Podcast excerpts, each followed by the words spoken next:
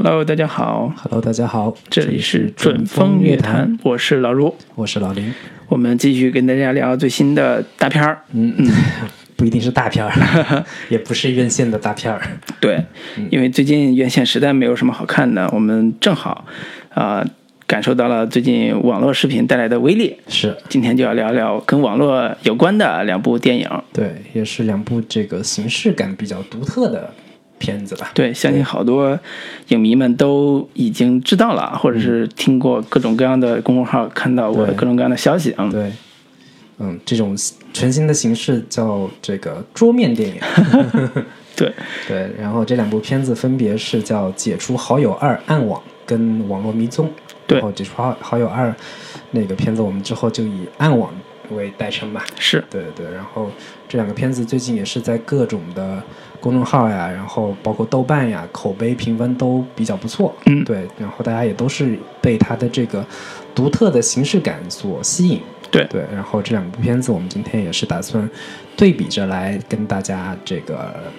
探讨一下。是，为什么叫桌面电影呢？简单解解释一下，就是两部电影都是通过电脑的屏幕，嗯，来完成一部一整部一个多小时的叙事的这样一个方式，嗯，呃，基本上你就跟看自己电脑屏幕是一模一样的，是啊、很恍惚。你如果在自己电脑上看，你就很恍惚，说 这怎么回事？自己动了，这种就是代入感、进入式的这种体验会特别强。是对，而且我觉得也是呃特别省成本的一种方式。对，啊，好像桌面已经很聪明了，可以自己拍电影了，是吧？是是，嗯，那我们就简单给大家介绍一下这两部片子的一些基本信息吧。好的啊，先说一下《网络迷踪》的一些相关情况，导演跟编剧都叫阿尼什查甘地，然后也算是一个新人导演，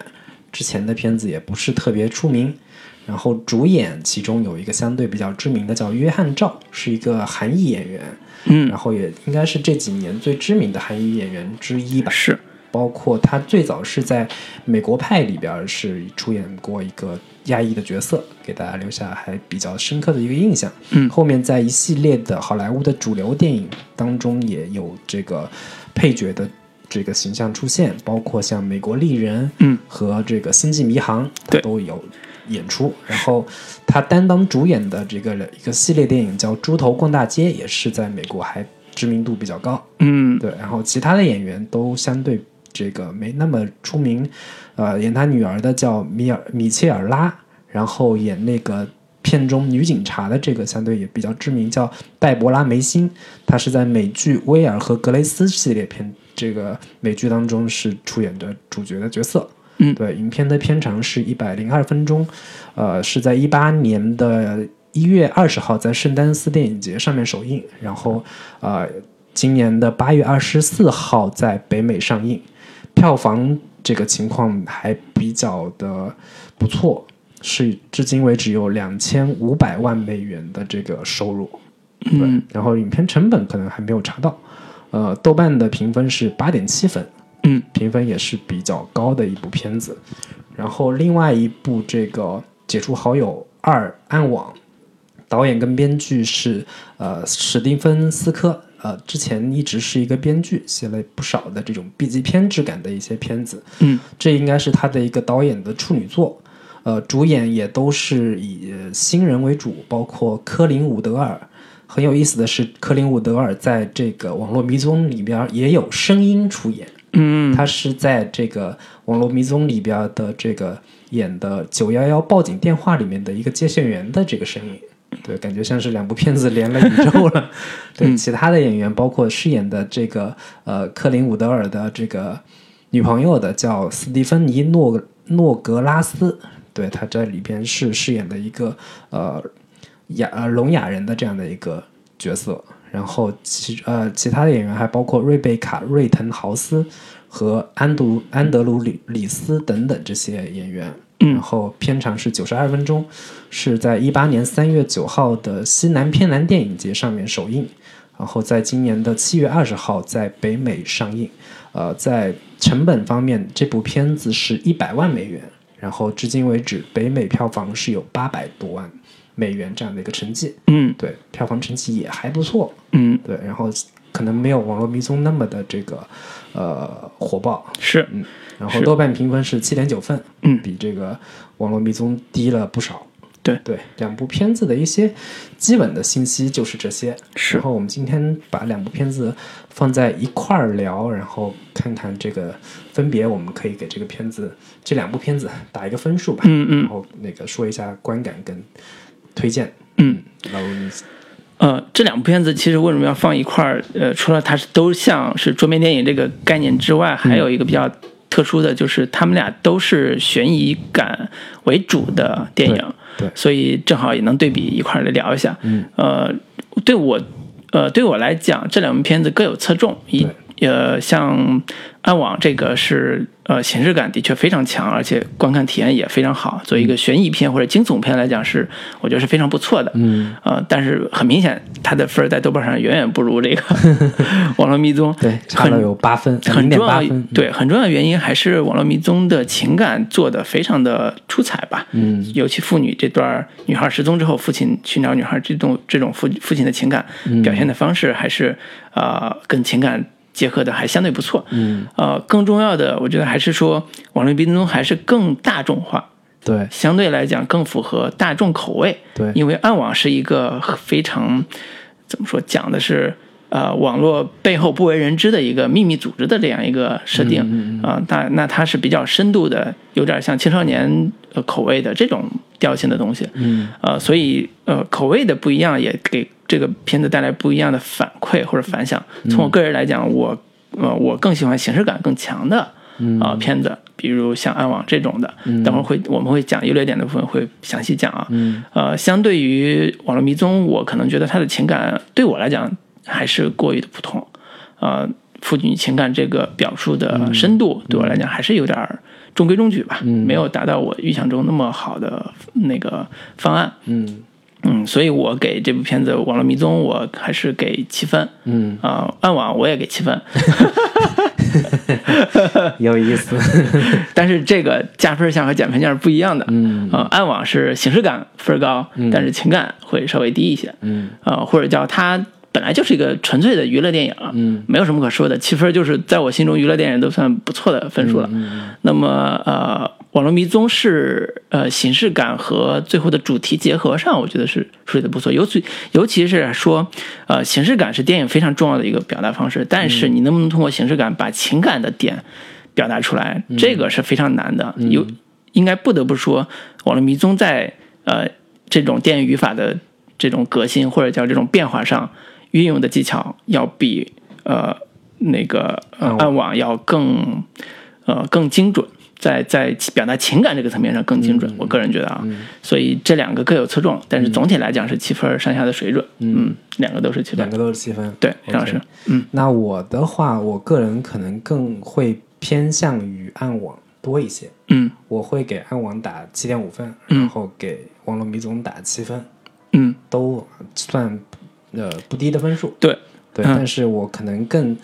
喜欢暗网多一些的原因是在于，我觉得暗网这部片子在这个形式感跟内容的结合上会更纯粹一些，嗯相比这个网络迷踪而言，嗯对网络迷踪里边它会有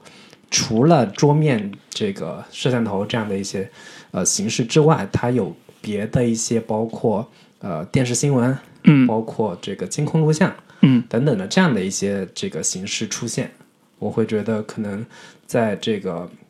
呃形式感的表现上，我觉得暗网会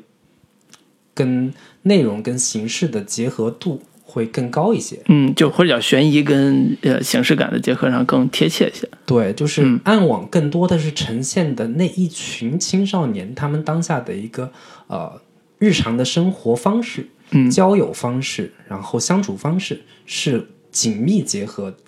跟呃网络跟这个电脑紧密的结合在一起的。同时，它所探讨的主题包就是讲述的是一个呃有点阴谋论式的一个暗网的神秘组织，嗯这样的一个主题是跟呃网络的这个结合度会更高。对对，然后网络迷踪的话，它可能呃就跟老卢所刚才说的，就是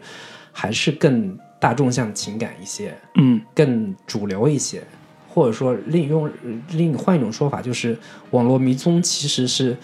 暗网的这种表现形式的一次呃大众版尝试，大众版的一个、呃普及，嗯，对，或者说能更击中更多人的一个情感所在。嗯。但是我个人会呃更倾更更偏爱更偏好这种偏 B 级片式的偏青少年 电影感的这样的一些、呃呃类型吧。嗯，对，就我觉得主要的理由是这个。然后后面我们可以具体来探讨一下这两部片子的各自的一些优劣点吧。是的，嗯呃，还是我补一句，就是呃，其实从形式感上来说，暗网跟呃网络迷踪都做的不错，但是、呃，网络迷踪的那个形式感更偏重情感吧，嗯呃，统一性没有那么强，嗯不像暗网统一性这么这么强。嗯，呃，还有一一个点，我其实还挺有意思，就是这两部片子其实严格意义上都是小成本电影。对，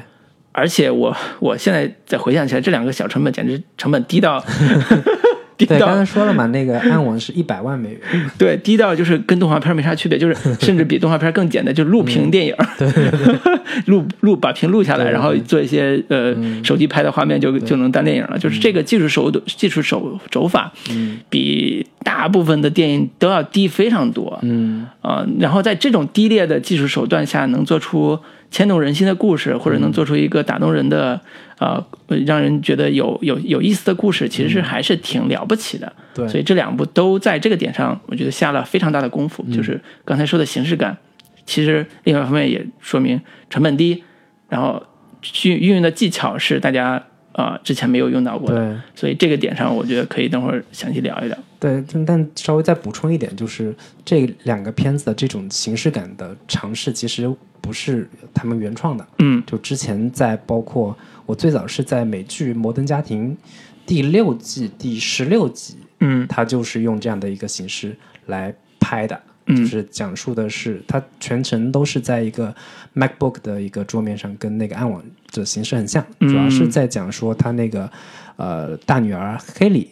有一天忽然不见了，嗯。然后他通过手机去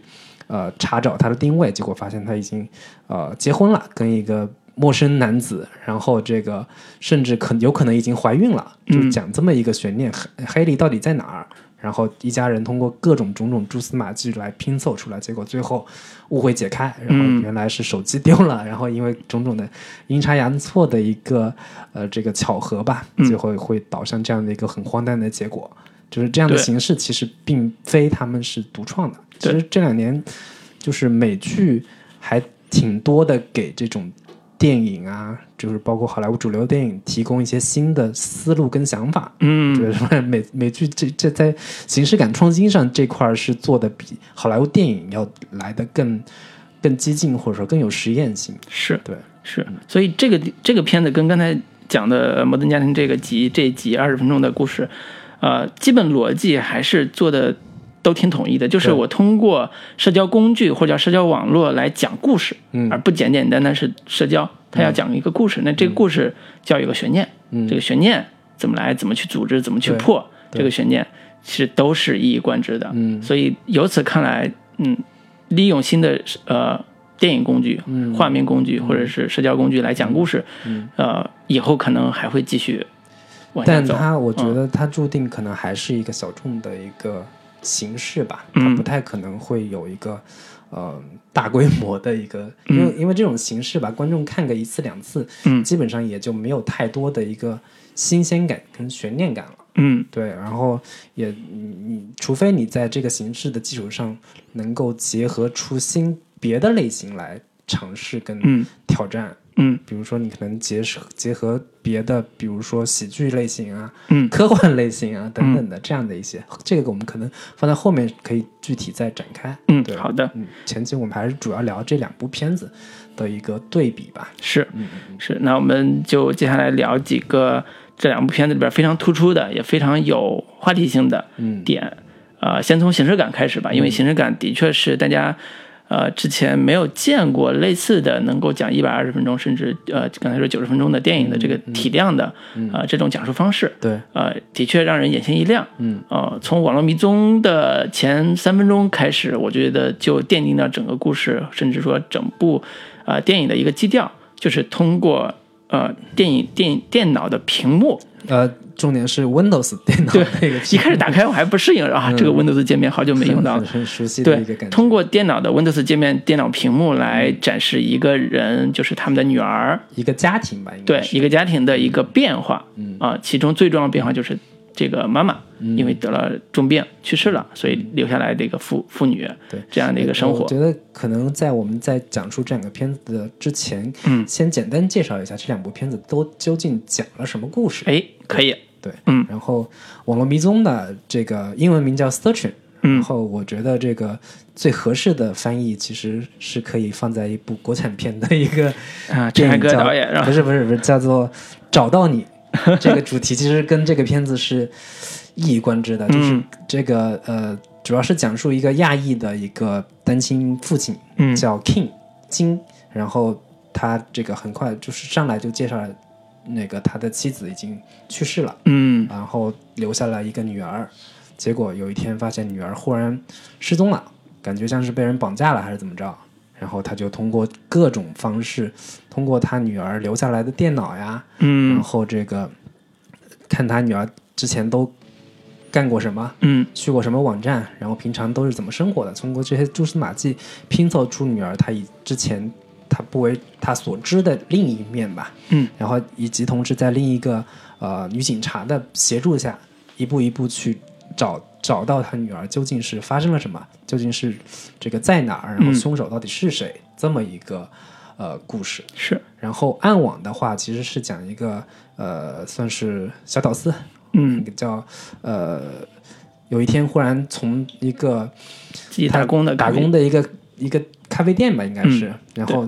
顺顺手拿了一一台拿了别人的一台别人的笔记本电脑，一台最新的二零一八对对对。MacBook Pro，对，然后 最近那台电脑呢，然后所有人都关注，哎，你换新电脑了，嗯，然后他也不怎么说，这个刚刚从二手市场买的之类的，嗯。说用用这种谎话来圆过去，然后结果打开那台电脑，觉得电那电脑特别奇怪，特别嗯诡异，明明这个是台新电脑，但是这个硬盘已经是用了五呃就是五百 G 的电脑，用硬盘已经用了四百九十多 G 了，嗯剩下空间都基本上没没多少了。然后，但是一直查不到这个这个四百多 G 的内容到底到底在哪儿。然后也在此过程当中，时不时的有人要给他打电话，然后他也不接。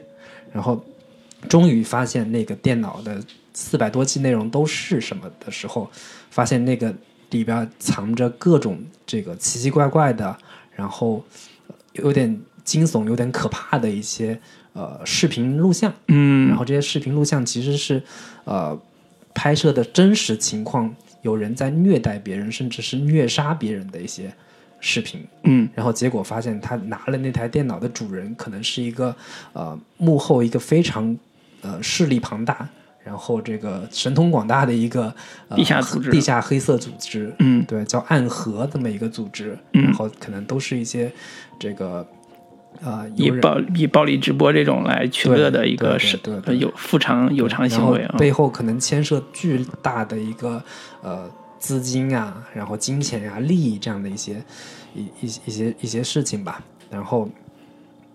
对方要让他把电脑给还回去，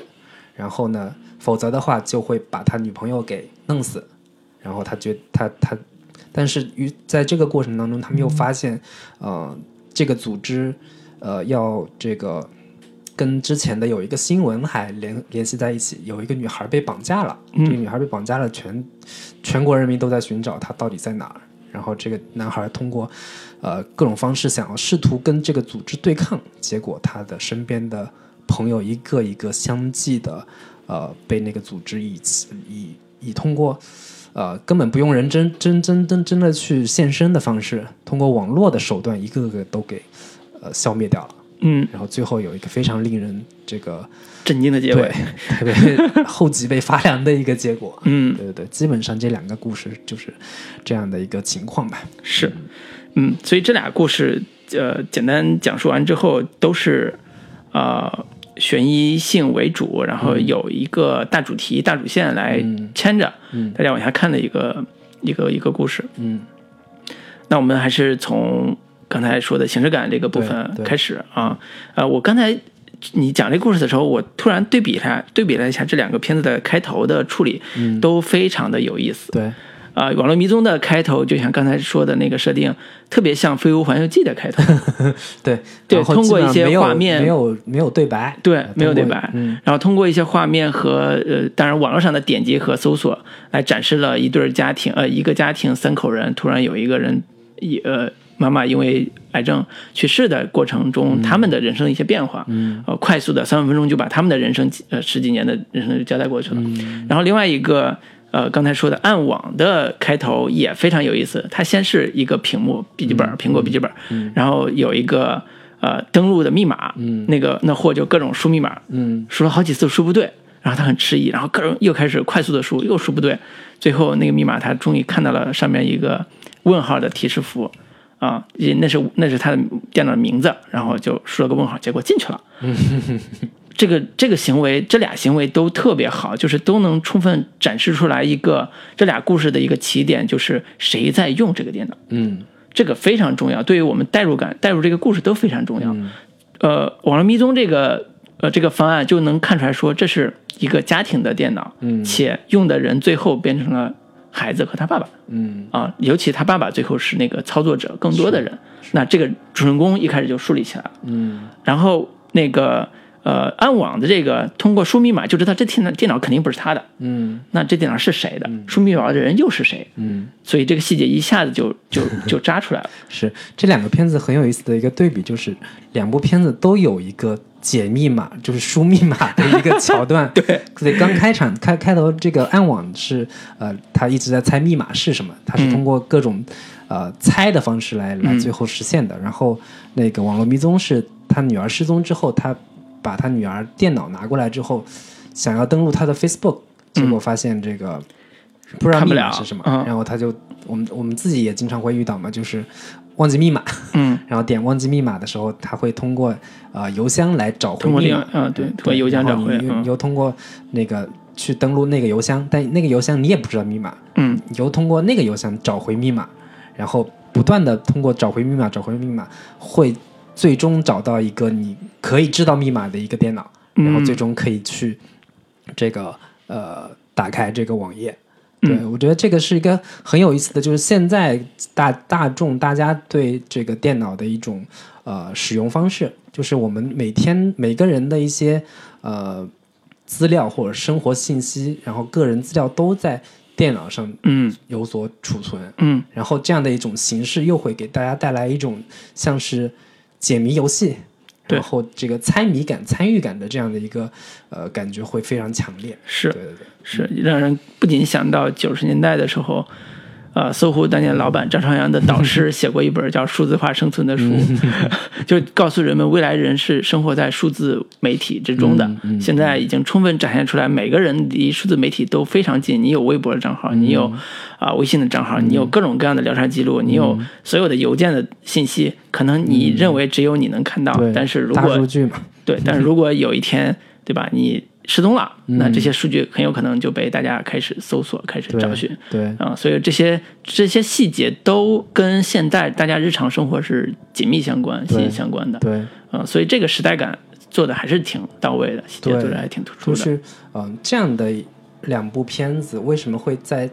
当下，在现在这个时时间点上为大家所注意？我觉得也是因为这个网络的发展到了现在的这个时间点上，会让大家有更强烈的这种代入感在。就是你再早几年，可能电脑的或者说大家跟网络的一个连接性没有那么强烈，嗯，就是我们现在的日常生活几乎已经离不开电脑了。是。那我们呃这两部片子的一个带给人的感觉是，人的行动性几乎没有什么了，人的就是每个人的日常的动作所发出的指向都是通过电脑，对，然后所谓的事件也都是在电脑上发生的。所有的故事也是通过电脑所传递这样的一个信息，嗯，对，所以这样的一一种形式，也就是在也只能是在今天这样的一个时代为大家所能够接受。对，所以讲故事的方式在现在这个时代也随之发生了巨大的变化。对嗯，那这个那还是回到这两个片子。对这个片子暗网的呃不是那个网络追踪的嗯那个形式感，我觉得做的特别好的是，呃，他在一开始通过呃女儿失踪这个事件，嗯把他老爸嗯这个人物的很多心理状态能写能表现的特别突出。嗯比如说他女儿消失的那个之前，嗯他跟他女儿发微信、发短信，嗯就说你啥时候回来？晚上这么晚了，你怎么还不回来？嗯啊、但是那个时候他是非常愤怒的，一方面是女儿不回家，另外一方面他回家之后发现家里垃圾桶还没有人倒，嗯就跟他说了很多次还不倒垃圾，就很生气，哗发了一大堆，就是你怎么回事，把家当旅馆什么之类的，就各种一大串。但是自己冷静下来之后，又把它删了，最后还是发了一句说：“哎，你啥时候回来呀，宝贝儿？”就类似这种，就是能把一个焦躁的父亲的形象、单身父亲的形象塑造的非常的呃嗯显而易见。嗯。就这种细节化的处理，在后边很多地方，甚至包括他点鼠标那个停顿，嗯。都能够展示出来。我觉得这是导演在处理呃人物形象或者叫人物就是人还没出来呢，嗯。但是有些人物动作通过打字儿，通过这种描述的方式就能展现出来。嗯，啊，这这还是挺挺让我惊喜的，如何通过操作电脑 来展现人物情绪，展现人物性格。展现人物情感，展现人物内心的心理变化。是。我觉得这个是，嗯、这个片子相比《解除好友》这个暗暗网来说做的更细腻，或者说，嗯、更能让大众有感同身受的这个代入感的一个点。嗯。对我觉得他他会就是我我为什么说网网络迷踪是比暗网要更具大众性、更具大众性，主要的原因还是它在情感传传递方面要比那个做的更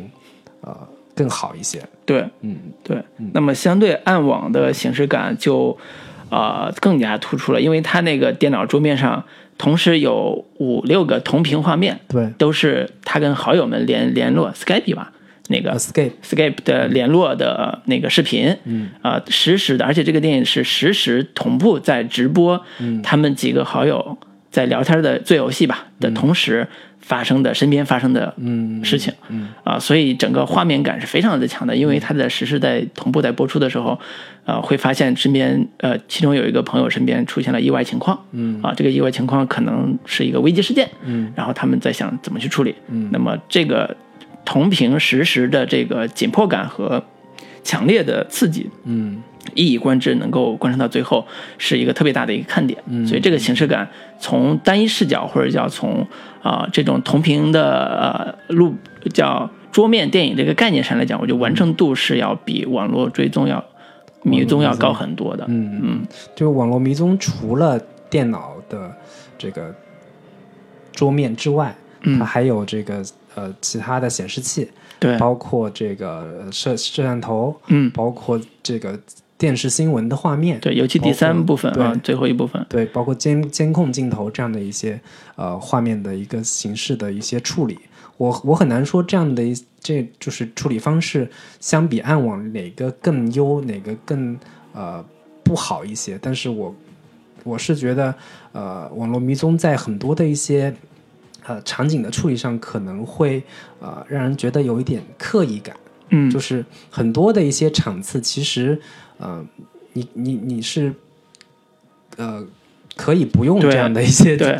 就是摄摄像镜头，嗯，包括这个电脑镜头来来呈现的。有时候他的他为了能够有一以贯之的这样的一些镜头语言，他故意的就是不关电脑，或者说打完电话不关摄像摄像头，嗯然后打完 Face FaceTime 的时候，故意让它一直开着，嗯然后用用这种开着的方式继续呃，再通过这个屏幕来传达信息。嗯但是这样的情况，其实，在暗网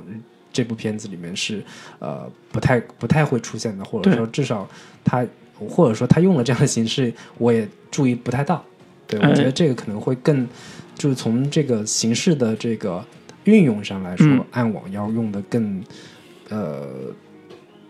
精炼一些。更纯粹一些。嗯因为呃，刚才也提到了，坐在电脑前那个人代表的视点是非常重要的。嗯，暗网的视点是一以贯之，是完全统一的，就是那个男主的视点。对，他如何呃介入到网络之后跟大家一起做游戏，嗯。如何在自己遇到危机事件的时候试图掩盖这个事件，然后最后还是呃自己去救他的女朋友的时候，如何去完成这个救女朋友这个行动，嗯。所有这些都是以他的个人视点出发的，第一视角，然后完成的这个故事。嗯。但是呃，网络迷踪不是，网络迷踪在前边的一个小时是第一视角的，嗯这是男主呃男主的这个父亲的这个视角来、来来寻找女儿这个方式来完成的。但是到最后呃二十多分钟的时候，呃切入到一个客观视角，也就是第三视角，就是你不知道看这个屏幕的人是谁。嗯。啊、因为屏幕上一直在放 YouTube 的最新的网络的新闻，嗯。网络新闻上还有可能有他爸爸的身影，类似这种，就是你不知道这个看屏幕的是谁，你只能理解成，啊，这是导演想给你看的对。关于这个孩子失踪的后续报道，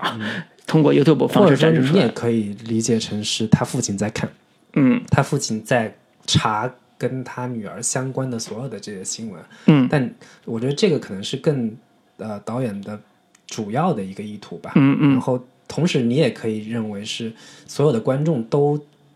在关心这样的一个话题。对，所以它里边有后边有几场戏都是明显是为了观众的需求而做的一个画面，比如说，呃，里边有一场戏是非常重要的，就是他爸爸终于意识到那个呃犯罪分子在哪儿了，嗯他们要去呃抓那个犯罪分子，但是那个画面是。呃，当时直播的一个画面，那这个画面里边肯定不是他爸在看，因为他爸已经在那个画面里边。呃，这是明显是观呃导演想交代给观众说你要看这个最重要的一个画面。然后后边还有一个场景，其实是呃那个呃呃呃审判那个不叫审判法呃警察抓到犯罪分子之后，嗯呃跟他在那儿对峙的时候，嗯。监控摄像头的画面，那个摄像头明显是警察局的摄像头的画面，但是也是导演提供出来给到观众去看的这个视点是不统一的。嗯，这不统一来自于导演想让观众得到这些信息，以及导演试图要一直用屏幕来展现这样的一个意图。对他为了完成这种形式感的统一性，所以就用这种方式来展示。我相信对大多数观众来讲，到后边已经不计较这个了。对啊、因为他更想知道的是信息，就是犯罪分子是谁以及怎么回事儿。对啊、忽略这种形式感的东西了。但是从细节上来讲，还是说啊、他不如暗网做的那么的完美跟统一，在这个层面对上。，那我们还是回呃回过头来说一下《暗网》这个片子。嗯比如你既然也是两个片子都打七分，那它到底嗯让你觉得呃有哪些问题？你会你会觉得可能不是那么喜欢的一个点在哪儿呢？嗯，呃，准确的说，暗网还是一个呃呃类型化特别强的一个惊悚片。嗯啊、它的惊悚片的建立的主题在于，呃，这帮年轻的青少年在网络上进行玩耍、娱乐，甚至有一个人闯了祸，偷了电脑闯了祸之后，陷入到一个不可知的一个黑暗的势力范围之内，嗯呃的一些危机事件。嗯，那这个事件更多的是啊、呃奇情，在我看来，就是奇情。对，就是更多的是呃有点虚构性的，嗯有点夸张式的，去表达地下的黑恶势力有多多多危险啊我。我觉得这个可能就是他一个青少年向的一个很重要的一个表现。我、嗯。我我我归结为这个叫猎奇，对，以及阴谋论。对，就是首先暗网这个东西吧，大家都呃听说过，听说过，好像啊，好像这个什么地下买卖枪支对啊，买卖人体器官呀，对。甚至是对。这些这些东西，然后嗯。大大家都会在这个潜意识里面把这个东西，这个暗网的一个黑暗，以及这个暗网的一个呃恐怖的色对对对彩啊，对这个阴谋组织，嗯。它的一个威力想象的无无比的这个呃庞大。啊，对，然后这个是有大众的一个想象基础的。嗯。其次是这个通过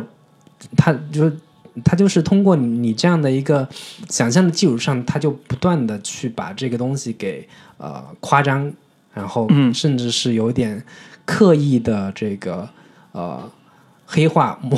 这样的一些、一些方式吧。是至少我觉得最大的猎奇点是暗网这些这个背后的组织如何把他的这些朋友一个个呃用各种不同的方式在后半部分给呃绞杀掉。对对，这个是这个片子最大的一个猎奇点。对对我印象特别深刻的是，其中他那个朋友之前一直在说，一些这种相对比较愤青的那种话嘛，嗯。就是什么这个现代商业社会如何如何怎么样，然后对对对社会不满，甚至对政府不满等等等之类的，然后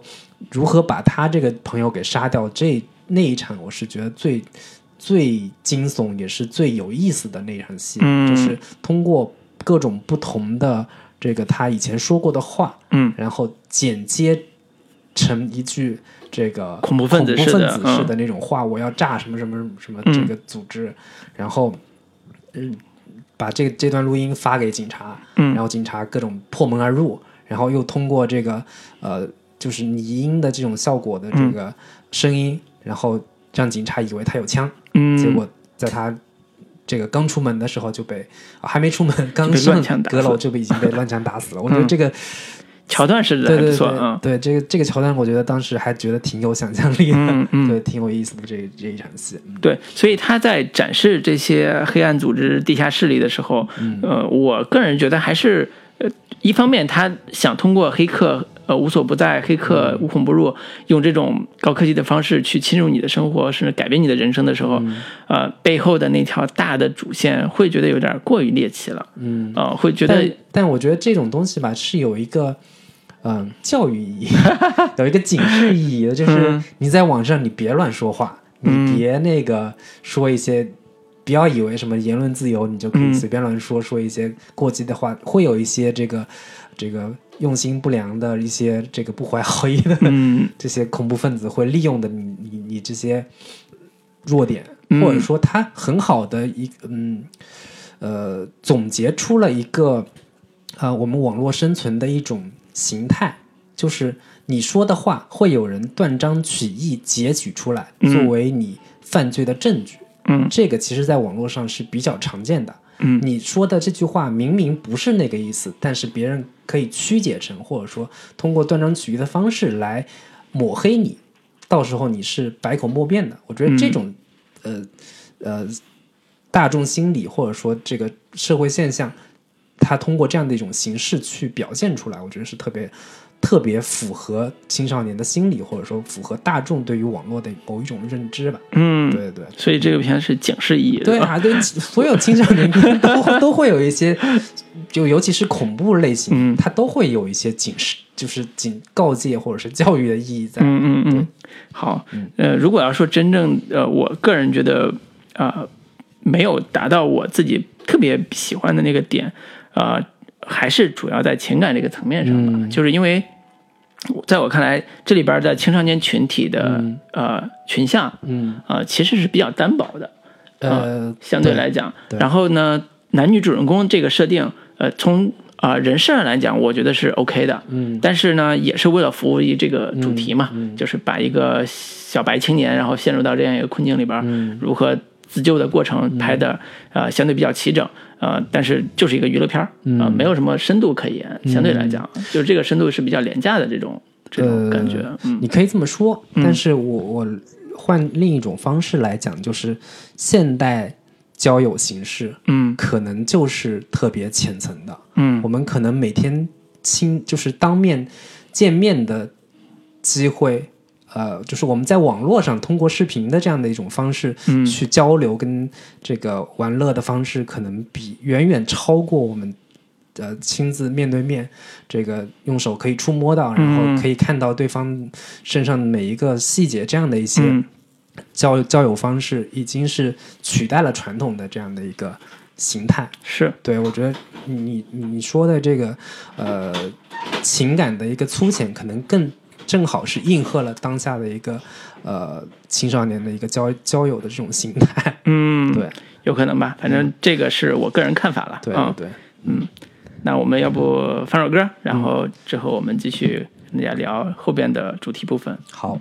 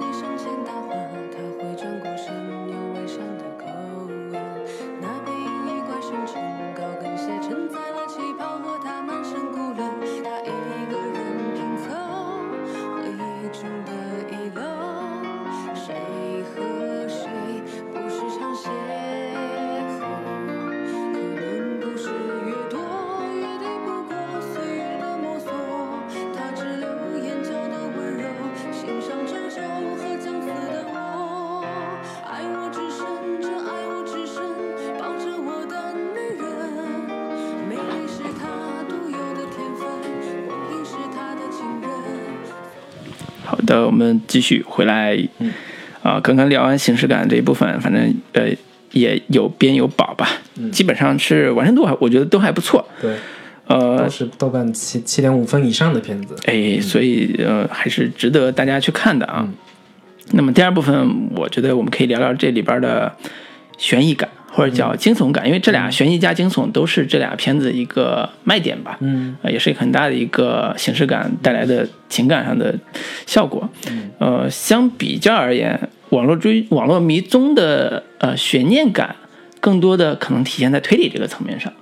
对啊、或者叫破这个女儿失踪这个案子本身的一个解谜的这样一个过程，嗯，它跟那个本本格推理的一个设定很像，就是他爸爸通过自己的调查，把所有的线索先先摆在观众面前，嗯。比如说女儿最后消失的地方是哪哪哪对，啊，然后呢，他的社交账号里边最常联系的人又是谁？嗯。啊，通过排除这些嫌疑人，最后找谁是有可能跟他联系最多的人。对，以及里面还有一一笔钱，对，对。里边还有两千五百美金对。打给了一个不知道是谁的账号上。那这个女儿还可能是呃换了新的护照，是。对，等嗯。等这样的一些细节吧。对、这个过程，尤其发现说，啊、他爸爸对于女儿的生活是一无所知，嗯。呃，不单不了解他的现在的生活，嗯。对他在网络上所做的任何事情都是毫不知情的，对，呃，能明显看出来父父女之间的情感隔阂极其的深，嗯。呃，由由此可以看出来，对，我觉得这个东西吧，就是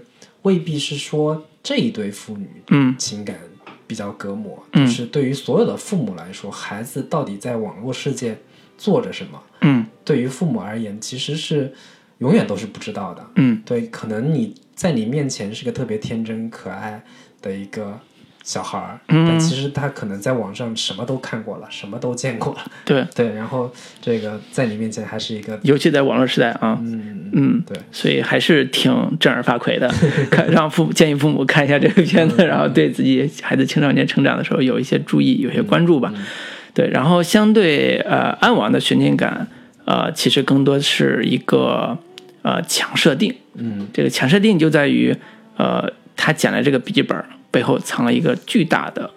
不可知的嗯阴谋。嗯这个阴谋是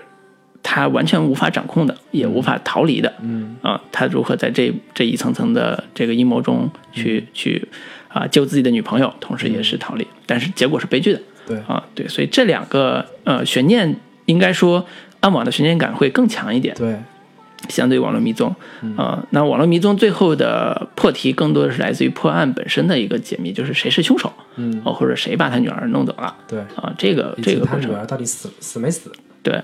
对，所以这两个部分，呃，从类型上来讲，我觉得可能还在，如果不是呃形式感本身的话，从类型上也是不太一样的。嗯，比如说就是我暗网的话，可能更偏恐怖惊悚片对的类型更多一些。对，然后网络迷踪的话，可能还是悬疑、呃，罪案片这种罪，案片这样的一个感觉。对对，对，所以从本质上，它俩的类型大类型上其实是不一样的，在我看来。所以呃，我们在探讨它悬念的本身的时候，其实呃对比的参照系也会不太一样。比如说，我更愿意把网络迷踪这种片子和像呃神秘河啊、就是之前有奥斯卡获奖影帝谢金盘主演那个，也是他女儿失踪了嗯。啊、他去找凶手，嗯。啊跟他做对比嗯，啊、我是对比找到你，你这个 是啊嗯。一个意思呀，你说的对。是吧？他他女儿谁是凶手？然后通过各种去呃探访这个人但是我我为什么不拼凑出他的一个性对格？，但是我为什么不跟找到你比？找到你是凶手，很快就知道是谁了。嗯，只是说孩子在哪儿是个谜。对，但是我觉得这个跟破案没有直接瓜嗯瓜葛，就是我觉得那悬念感更多的是凶手是谁，嗯，这个事儿是最重要的。作为一个罪案片来讲，是最重要的一个设定。是啊，当然，那个有的设定是更重要的是凶手为什么要干这事儿是更重要的。嗯那那个找到你是凶手为什么要干这事儿是最重要的对。，侧重点不一样。对对对，所以这个找不回来了。对，那那个呃呃，暗网其实更像一个恐怖片嗯，啊、所以标准恐怖片的对，所以我在看的时候，我对里边的有些桥段还挺瘆人挺的。瘆得慌的，尤其是那一段是那个呃，他女朋友，呃，他里面有一个很有意思的一个设定，就是那男孩的女朋友是个呃听不见声音的聋哑人啊。聋哑人，嗯。然后呢，那个呃，他就眼睁睁的看着这个那个人出现在他女朋友的房间里面，嗯，然后可以通过各种这个高深莫测的黑客手段，嗯，来这个呃让他女朋友发现不了他的存在。对我觉得这那一段其实是还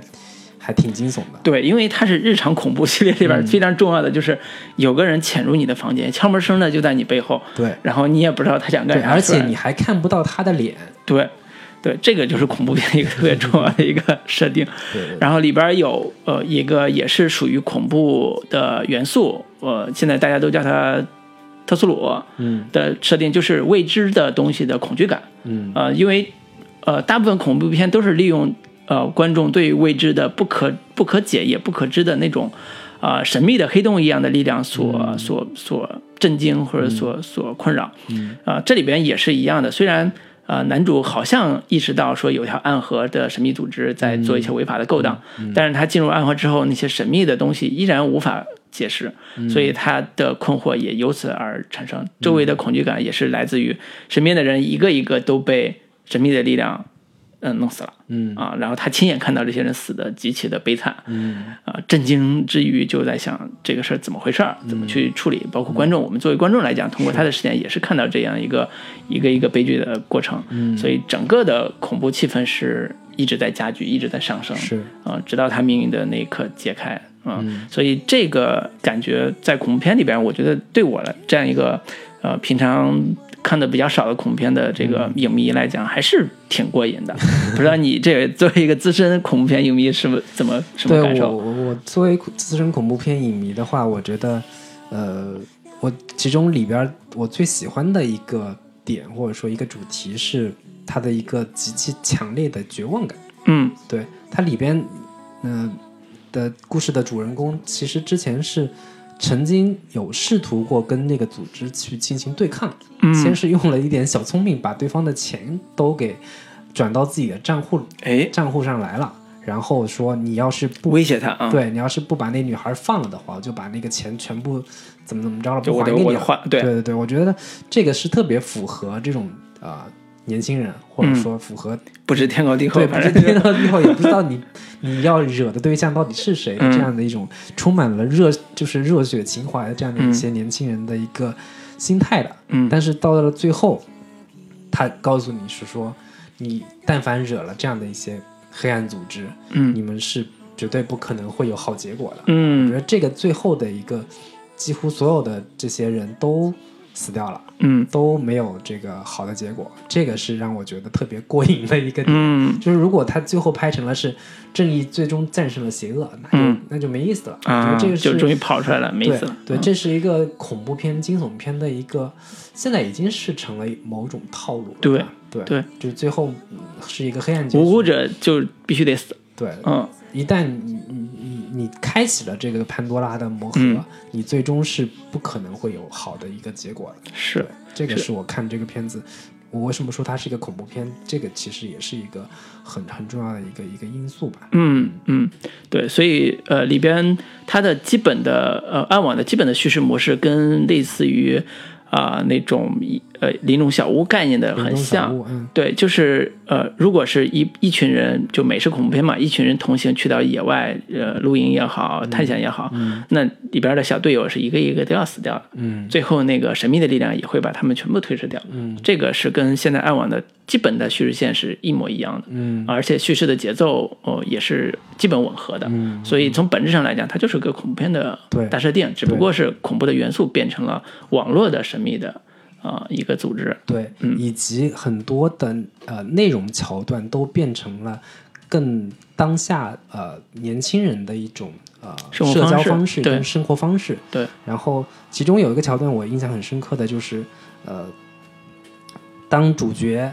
发现说这是一个呃暗网组织的时候，嗯他把这事儿都给告诉他的朋友了。嗯告他朋友都都相信了，都纷纷的在想各种办法，说我们是该报警啊，还是怎么样？对，结果那对方威胁他说，你要是把这事儿跟其他人说了，你你女朋友就会死。嗯所以他那个时候就说，哎，我跟大家开一个玩笑，我刚才是一个 是一个那个什么，做了一个我做了一个新的游戏，嗯然后给大家做的一个一个一个测试，嗯然后通过这样的一个方式试图去隐瞒过去。我觉得这个是特别符合当下年轻人的一种呃社交的一一种交流方式，嗯经常是虚拟性特别强。对，就是你你说的这个话到底是真还是还是假，嗯还是你活在某一种呃。跟你的交流过程其实也是游戏的一部分，嗯，是角角色扮演的感觉是角色扮演，也是游戏本身。我觉得嗯这个是，就是主创很好的抓住了青少年交流的一种呃虚拟的某这种形态。是对我觉得，呃，我为什么会喜欢这个解解除好友的这个片子的一个很重要的原因，就是它。呃，整个片子所有的人物状态以及所它所呈现的桥段都有很强烈的这种青少年感，嗯对，一以贯之，从头到尾都是这样的一个气息。嗯嗯，就很真实的一个青少年的心态，对对对呃，展示的还是挺充分的。对对我尤其也是对里边好多呃呃这帮年轻小孩身上的复杂的有一些个性吧，嗯呃，尤其是在呃里边有一对拉拉，嗯，那对儿感情上，我觉得处理的还是非常到位的。对对对，呃，比如说那个长得白人的那个女孩是一个呃小大妞的感觉，就是嗯长得很漂亮，但是情感很脆弱。对她的整个状态就是属于懵逼状，对，就是啊，怎么回事儿啊？以及他们内部本身也有一些情感的问题。对，然后他他遇到的情感危机跟他的所谓的呃呃女友吧，嗯然后情感危机就是他们要向父母去出柜，出柜，对，但是呢没法儿跟父母说，因为那那个白人女孩妈妈可能病重，对，所以这个事儿呢很难处理。但是当他们意识到说，呃，远处有一个朋友，就是连线的那个男主人公，嗯遇到危机，嗯甚至遇到困境或者叫遇到急急救的情况的时候，那个黑人的那个那个拉拉的女孩就要报警，嗯。叫正有他还是很正义感的说我要救救这些人，嗯。甚至说 他们里边有一个情节是，呃，有一个失踪的女孩，嗯。有可能也是被这帮组织给伤害的，嗯。然后如果他们发现说失踪女孩知道她的下落的时候，也想报警，就类似这种情境，一直都是通过人物的呃主动性来完成危机的叠加。嗯，就是，但我们看剧的人都知道，你要是报警，你会遇到更惨的一个结 结果，你很快厄运就会降临。对。但是他们出于正义感也好，出于他们善良的那颗心也好，就得愿意这么做。嗯对。所以这种人物的呃层次感，同时也加剧了悬念。嗯。一直很担心他们这几个人，你你们不要自己做了，你们赶紧下线吧，不要上线了。对，然后然后这个也是我们看恐怖片的一个快感的来源。对。对，就是哎，不要不要不要回头，或者是 不要怎么怎么样的时候，他主角他就是会这样，对。做了最坏的一个选择。对，而且这个选择从很多从这个片里边很多选择都是特别的真实感。对。啊、特别有符合年轻人的这种心态的，嗯。所以更加更加增加了我们看这个片的时候，看这个片儿的时候那种悲剧感，或者喜剧感。对对，尤其是针对美国年轻人的这种这种状态来说，可能会更真实一些。对对，所以呃，暗网是一个让人看了会哇一声觉得啊，这个原来这么黑暗，对世界。WTF 什么的，这是什么玩意儿啊？这种感觉。但是暗夜呃那个网络追踪这个网络迷踪这个片子，其实更多的是一个情感流的呃悬疑的呃设定，嗯，它一直在铺呃父女之间的那个情感的呃暖点，啊、包括用各种细节来展示他们俩之间，其实在儿童时代有非常美好的回忆，那些录那些录像带家里边那些 DV 的拍的画面也好，啊、家里边那些录像在 YouTube 上发那些东西也好，都非常的暖，啊、但是当遇到这种危机事件之后，呃，所有的疑点一一摆出来之后，呃，对于他爸爸是一个呃崩溃的过程。嗯。就我们更多的是带入他爸爸崩溃这个一系列的这种情绪里边，比如说他发现女儿可能抽大麻，嗯。甚至跟他的那个表弟弟弟吧，这种这种亲戚在一块儿有这种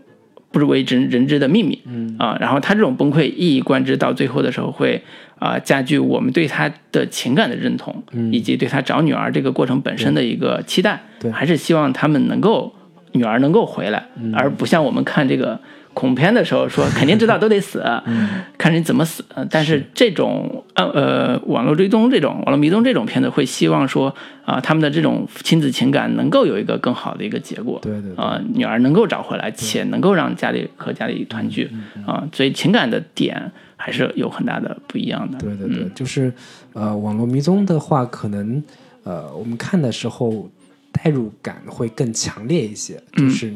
我们会相对主动带入到他父亲的这样的一个角色，他是这个故事的一个第一男主角。然后，虽然他这个角色在呃画面中可能连呈现的这个时间并没有那么多，更多的嗯还都是呈现他在呃他的动作，他的一个在电脑操作的一个过程。他通过各种不同的线索，从这个链接到链接到另一个线索，然后从另另一个线索再到下一步的一个行动，这样的一些过程当中，一步一步建立起对于这个父亲的一个同情，以及让观众感受到父爱的一个伟大。嗯我嗯觉得都是通过这样的一些形态，一点点去累积起这样的一些情绪来的。嗯，对的，我觉得，这个是他这部片子做的还比较成功的，去通过这样的一个可能没有太多呃情绪性的一个电脑界面的操作，嗯来传达很强烈的一个情感的一个一个动力。对对，对，所以这一部分情感我觉得完成度还是不错的。嗯但是我还是要比较一下，就是如果拿它跟神秘河比，就是辛欣潘演那个神秘河比，同样面临呃失去女儿的痛苦，嗯啊、哪种形式会更能表达的更好？嗯啊、比如说呃《网络迷踪》里边儿，是他爸爸刚刚跟他那弟弟对峙完之后，啊、接到了一个呃警察女警察的那个 voicemail，就是那个短信的提醒，嗯。微信的那种语音的邮邮箱吧那种东西，然后得知女儿已经去世了嗯。的消息，然后悲痛的倒在地上，嗯。啊，然后但如果你们呃如果呃观众们看过新潘主演那个《神秘盒》里边那段儿，当发现女儿尸体的时候，谢一潘去去到现场去试图闯到那个呃现场去看女儿的那个镜头的话，你会、会被那样一个父亲绝望的眼神和绝望的肢体动作，然后周围警察死死地拉住他，是使劲的挣脱去看的那个呃动作，会强烈的感染。这种感染力是完全不一样的。我不能说啊、呃因为那个呃这部电影是桌面电影，只能够桌面看到一些呃虚虚虚非常虚质感非常不好的一呃画素的像素的电影呃画面，所以它的感染力呃就就可以允许它不如那个呃神秘河，但是我个人还是觉得呃如果你要达到一种情感的高点的话，你需要用技术的手段或者画面的手段完成这样一个表达。嗯，如果完成不到的话，会呃极大的影响我们作为观众看到的片子的情绪。所以，就是呃，这也是我我想说的这个关于呃《网络迷踪》这部片子的一个缺点，嗯。就是它的这样的一个表现形式本身是有很强的一个噱头感的，嗯。它的形式感太过于强烈了。嗯。与此同时，这样它的这样的一些形式感势必会削弱掉它本身的一些呃情感表达，嗯，就是本本来应该好好讲故事，或者说好好可以通过呃各种形式，可以更好的把这种情感给渲染的非常的强烈，就像嗯。你刚才所说的，可能会达到通过表演，通过镜头的运用，通过一些慢镜的展示情绪的方式。对，但是他为了呃迁就他这样的一个表现形式，嗯。他只能更多的牺牲掉很多本身可以去呃让情绪慢下来，嗯。或者说让这个情感能够呃沉淀下来的一些呃方式，对只能通过它的本身的一个呃叙事的一个形式去呃完成它的叙事，但是这样的一个表现手段，很多情况下是不太适合去展现太过于深沉的情感的。嗯这两这两者之间可能是存在一个天然的一个矛盾跟鸿沟的。嗯对，或者叫电影语法或者电影语言的丰富性，嗯，在呃桌面这种桌面电影里边被扁平化了。对，被扁平化之后，其实你不能说它就代表着中国呃不是中国电影，就是世界电影未来就要走桌面化这种模式了，因为它是是一种削弱，它是一种完全的平面化的展示方式，形式很新颖，但是它取代不了现在非常主流的呃视觉语言这套这套语法。对，啊、所以这也是能明显对比出来。一旦走入情感深度的时候，网络迷踪这样的一个表达的形式是完成不了非常深的、非常好的一个情感表达的。虽然这边这片子也很感动人，也有一些细节做得很不错，但是明显觉得呃力有力力不从心在，对。在这种情感表达的弱点上，嗯。所以这也是呃呃优劣一对比就出来了。呃，我们在欣赏《网络迷踪》的时候，呃，会为它里边很形式感很强，同时感情表达也挺充分的一些点折服，但是也不得不承认，它不能代表啊、所谓的电影的某一种未来。就是我经常看到有些那人会特别夸大其词去说，哎呀，中以后电影难道也是这种虚构和非虚构这种呃真实的这种东西结合在一起就就就呈现给观众就完了吗？其实不完全是，我觉得相信观众还是对啊、更有利的情感的表达方式会更感兴趣。对嗯对对，我觉得那个关于暗网跟网络迷踪的讨论，基本上就是这些了。嗯，你还有别的什么其他要补充的内容吗？啊，没有了，没有了。对，啊其实我我还想再稍微聊两句，就是《网络迷踪》里面的这两这对父女的情感关系，嗯我觉得其实是呃可以稍微再再说两句的。嗯就是我我看完这个片子的时候，我是觉得这两这两个呃父亲跟女儿之间的这个情感其实是呃没有一个特别呃，我我是没有找到一个非常能够击中我的点，就是呃，在整个的寻找过程当中，父亲通过去看女儿的各种的，包括他直播呀。他的内心世界的真实想法呀，这些东西的时候，呃，更多的了解了女儿的真实的一个心理心理状态以及她的真实的心理历程。但是，我不觉得这这个东西是构成这两个呃父女之间的一个矛盾的一个非常核心的一个点，或者说，我觉得这两这两个人之间的这种情感稍微有一点不够有呃冲击力，或者说嗯找的这种戏剧点、矛盾点没有那么的强烈，以至于到最后，呃，女儿找回来了，然后他们两个的心结也最终解开了，他父亲也可以很直接的告诉他，呃，就是可能跟他聊他的母去世了的母亲，这样的这个情感的解决，其实是相对显得比较粗糙的一个展现方式。这个是嗯我对于《网络迷踪》的另一个可能不是那么喜欢或者不是那么满意的一个点。对嗯，相对来说，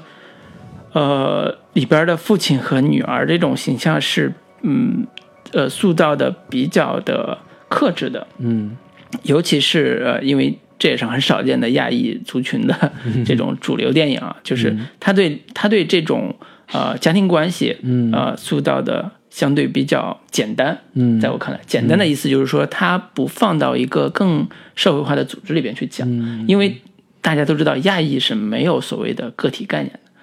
你就算是呃韩国人，在韩国后裔，在那个美国，嗯。大部分也会接触到身边的类似这种呃韩国人，跟华人这个社区，我觉得大差不差，嗯。都是有，但是这里边是完全抛弃掉了，就是他只有这个说他的这样的一个表现形式，他也不太可能会去呈现他太多的周围的一个环境。，对，所以他对父女之间的这个，或者对这个家庭的最核心的矛盾，就在于他的妈妈去世之后，父女之间的形成的啊、创伤体验难以恢复，难以平静，所以他俩一直在各自的创伤体验里边去试图。继续生活在下，继续生活下去。但是随着女儿成长的呃越来越大，呃青春期的到来，父亲已经完全无法呃跟女儿进行正常交流了。嗯，我能看出来，这个电影在一开始都塑造一个特别呃不会沟通的父亲。对，或者说面对青春期的女儿，他有点无能为力，对有点不知道对，所以这里边让我最震惊的，其实都是在于父亲发现女儿的社交网络的信息，发现女儿聊天的对象，发现女儿曾经跟一个男人有过非常露骨的聊天的那种话之后，他的震惊感，这个是我能感同身受且会有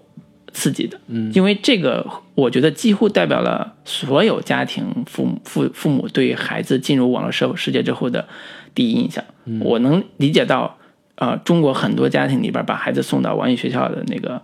设定，其实是一样的。闹得沸沸扬扬。对，其实是一样的，就是他完全理解不了孩子为什么要在玩游戏，嗯，你为什么要天天泡在网络上，不管是干啥都不理解，嗯，就是这个是一个鸿沟，这个鸿沟是随着数字化时代到来之后，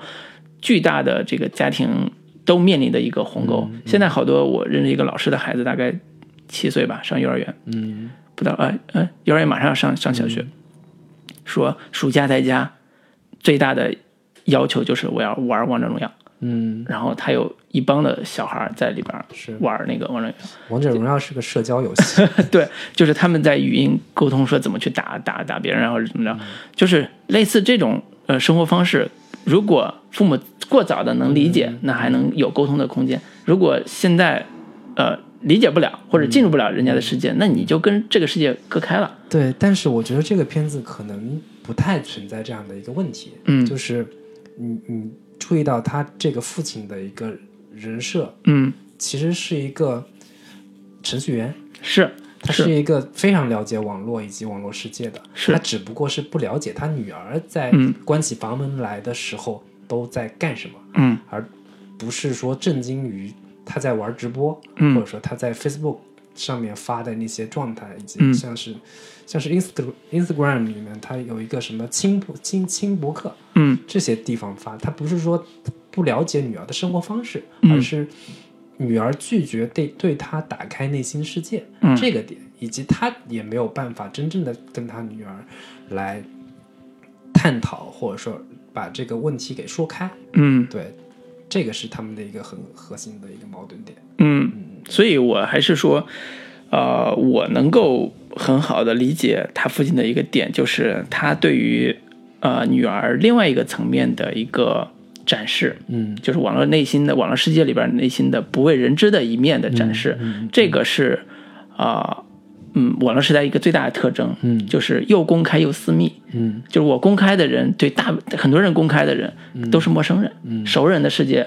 我是另外一个样子，嗯。啊，然后陌生世界我又是另外一个样子，就是这种，就像你刚才之前提到的这种虚构性，嗯，在女儿身上也是对。能看出来的。对，所以这种生存方式，呃，其实是网络时代最典型的一种生存状态。啊，我相信他父亲也能理解这种生存状态，但是，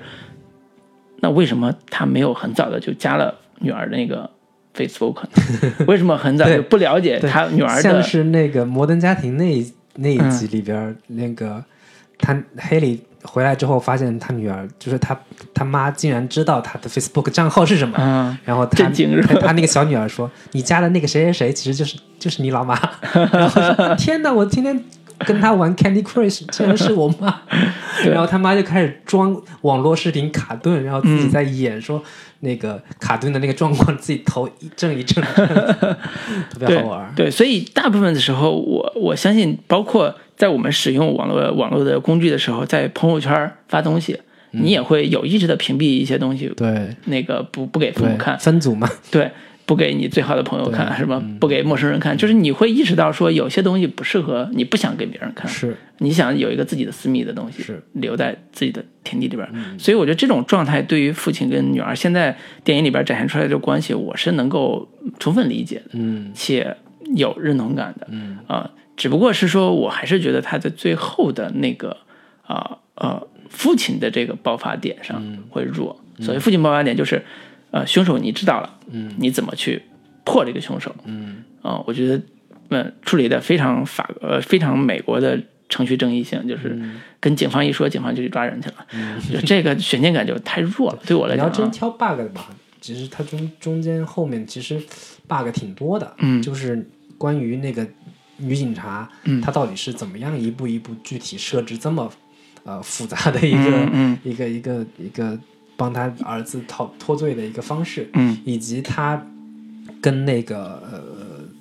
有一个犯人啊，声称是那个已经把他女儿给杀掉了。嗯自首的一个犯人啊，那那那这个犯人跟他到底是一个什么样的一个关系？嗯以及警察去查那个犯人的时候，难道就没有发现任何疑点吗？嗯对，就完全已经他他说他已经把他杀了，但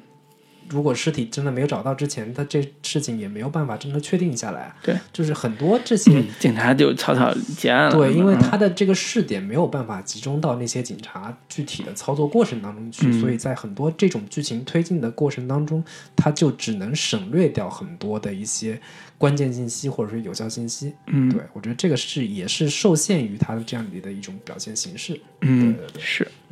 那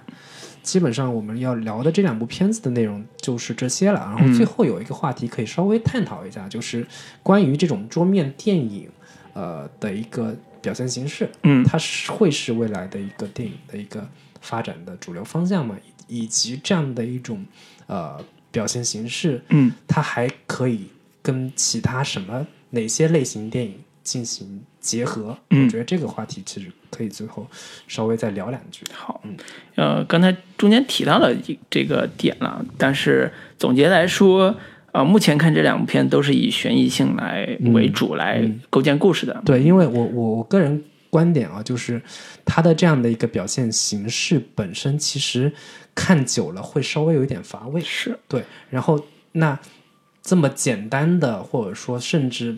没有什么电影语言，或者说电影的调度本身都很很单一的情况下，能够吸引你一直看下去，那我觉得最有效的方式其实就是悬念。嗯会让你追着一直往下看，想要知道，呃，不管是幕后的真凶是谁，以及嗯背后的这个黑暗组织势力到底这个能做出什么样的可怕的事情来，嗯嗯这几个人的命运会怎么样？我觉得这种悬疑点本身是一个特别好，能跟这种呃桌面电影的形式能够达成一个结合的一个最好的一个选择。对对对，所以这也是这两片子现在能取得成功的一个很大的原因。对对呃，一不得不说，在国内也有一些呃人拍过类似录像叫摄像头电影的东西吧，摄像头短片的东西吧。伪纪录片嘛，对，伪纪录片的概念。嗯，跟桌面电影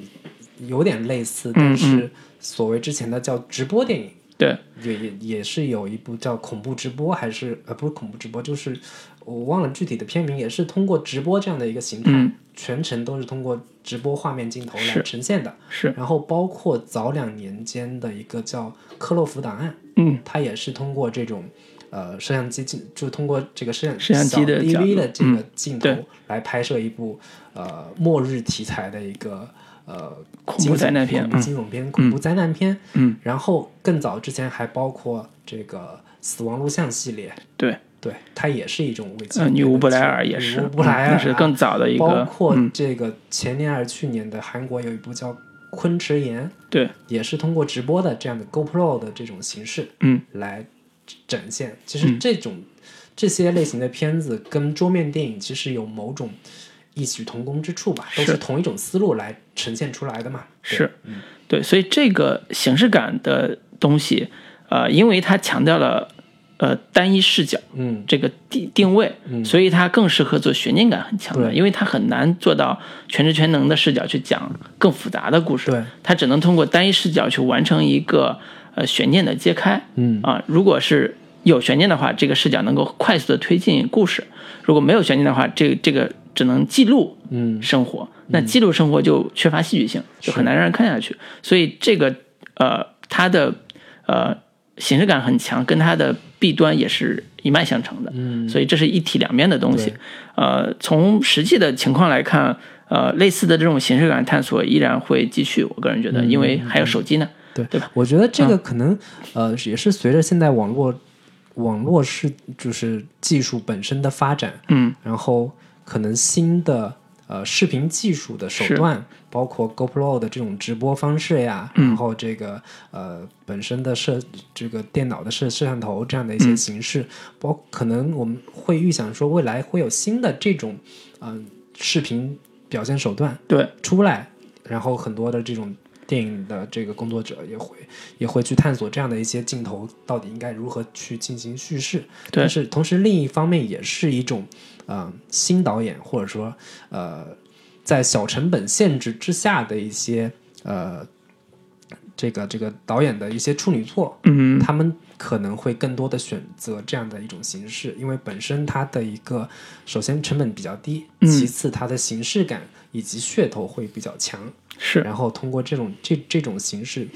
一方面可以很好的控制成本，嗯同时也能非常好的去吸引眼球，有制造一个很强的一个噱头感。对我觉得这个是是未来可能会有的一种形式的一个探索吧。对但但我个人还是觉得这种始终都不太可能会成为一个主流，因为嗯形式感越强的东西，观众的一个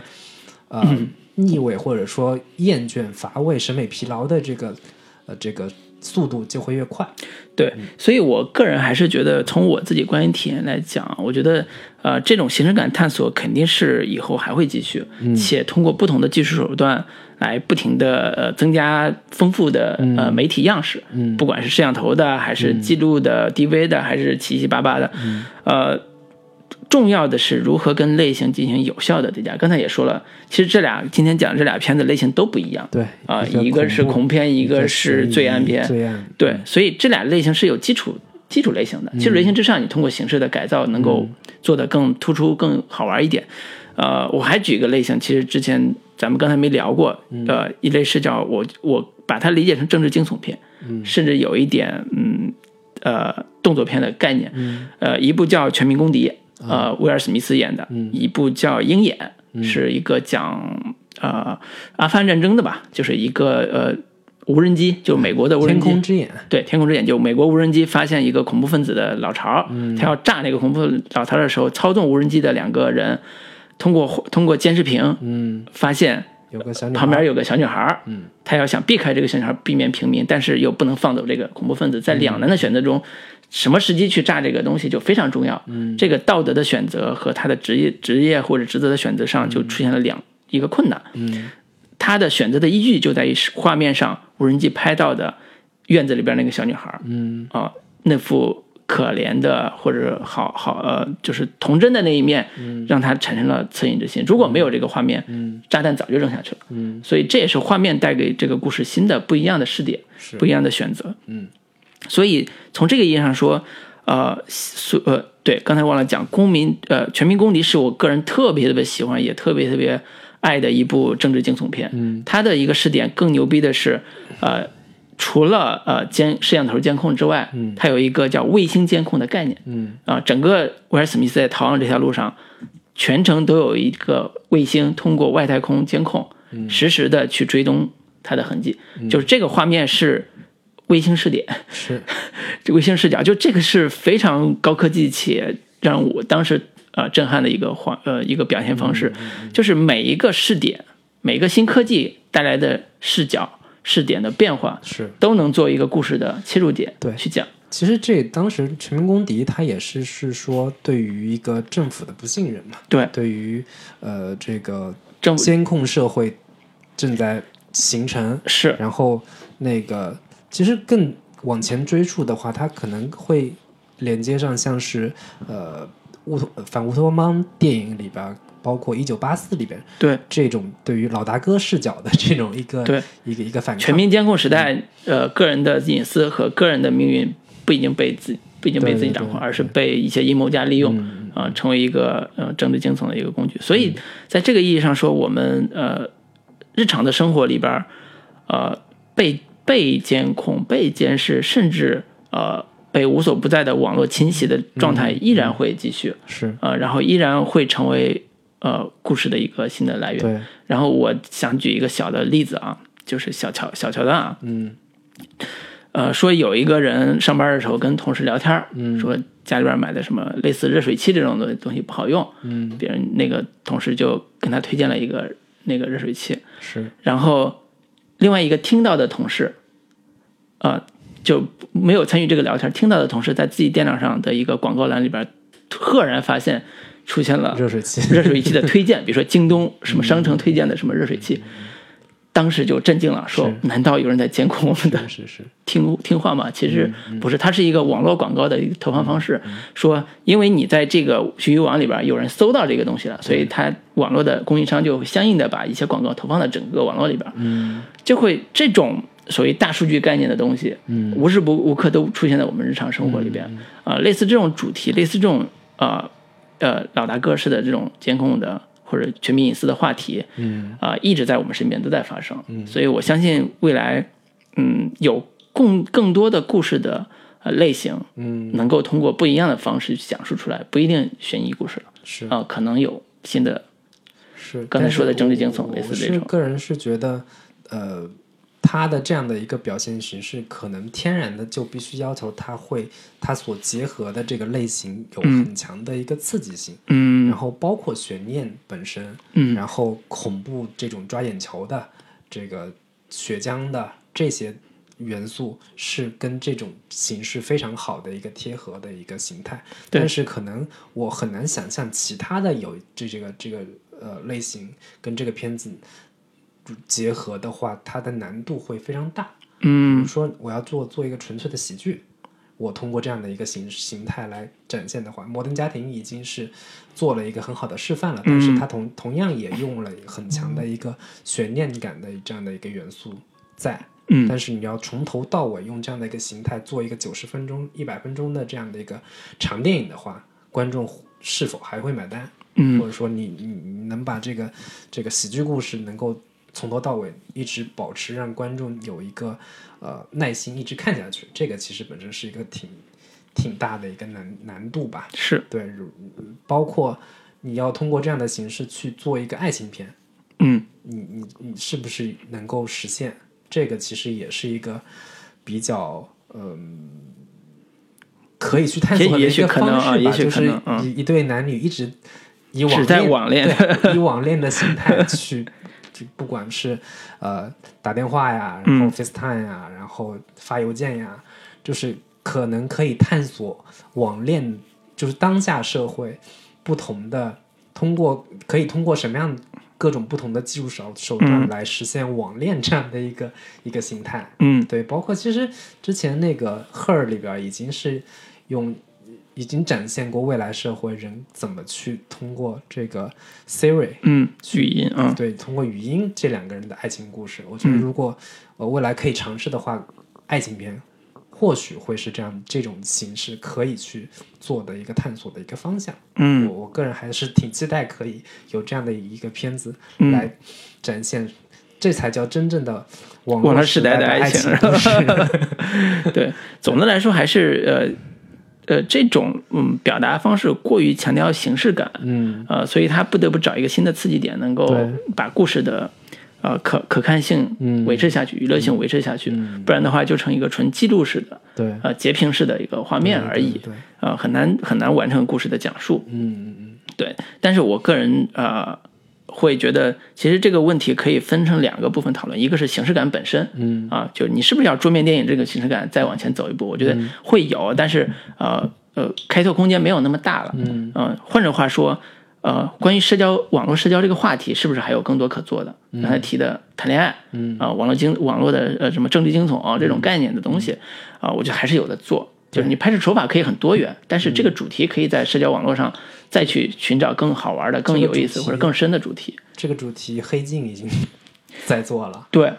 嗯，黑镜有一部分是这个主题的，对，对然后那个，其实未来可能很多电影也会像之前我像刚才说的《赫尔》这样的一些片子，也是嗯在探讨未来的感情模式、感情方式是、是什么样子的。嗯，对，然后中国的科幻电影可能在硬科幻这个层面上，反正明年应该会有一大批像什么《流浪地球》啊之类这嗯嗯这样的一些片子出来，但是相对软科幻一些的这样的片子，咱们可以其实在这个层面上有很很多探索的空间。嗯，对，尤尤其是啊呃最近这一两年智能硬件爆发之后，大家都喜欢用智能音箱。对哦，我们家最近也装了一个，对就是喊人家，是吧？对，我家也什么小爱，你给我问一下现在几点了，什么之类的。对方回应，你突然有一天如果意识到对方会给你进行智能交流的话，你会产生什么样的惊讶感？能音箱成精了，对，跟智能音箱的一个爱情故事。对和智能音箱谈恋爱对，对对，嗯，对扯远了啊。嗯总的来说，还是这一类题材，呃，在主题上应该还是有继续拓展的空间的。嗯希望能看到更多更好玩的这种片子吧。然后如果有的话，我们也会分享出来跟大家交流。嗯，那我们今天就跟大家聊到这里，好的，最后跟大家放首歌，说再见。好的拜拜拜。